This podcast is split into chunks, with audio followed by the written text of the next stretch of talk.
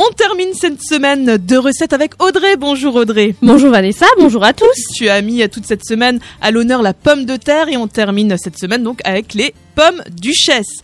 Les ingrédients pour cette recette, il vous faut 600 g de pommes de terre en purée, 3 jaunes d'œufs, 60 g de beurre, 4 pincées de noix de muscade, 3 pincées de gros sel, du sel et du poivre. Alors tu vas commencer par mettre les pommes de terre dans une casserole, tu les couvres d'eau froide et tu portes à ébullition. Tu ajoutes le gros sel et tu laisses cuire 25 minutes. Pendant ce temps, tu fais fondre le beurre. Tu préchauffes ton four à 200 degrés.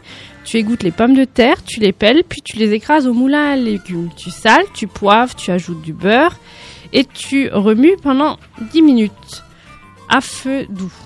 Tu retires du feu, puis tu ajoutes la noix de muscade et les jaunes d'œufs. Tu verses la purée dans une poche à douille cannelée et tu la répartis en rose sur une plaque couverte de papier sulfurisé.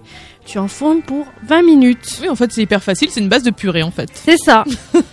Merci beaucoup Audrey pour toutes ces bonnes recettes que vous retrouvez sur notre site évidemment. Et puis on se dit à dans trois semaines. À dans trois semaines.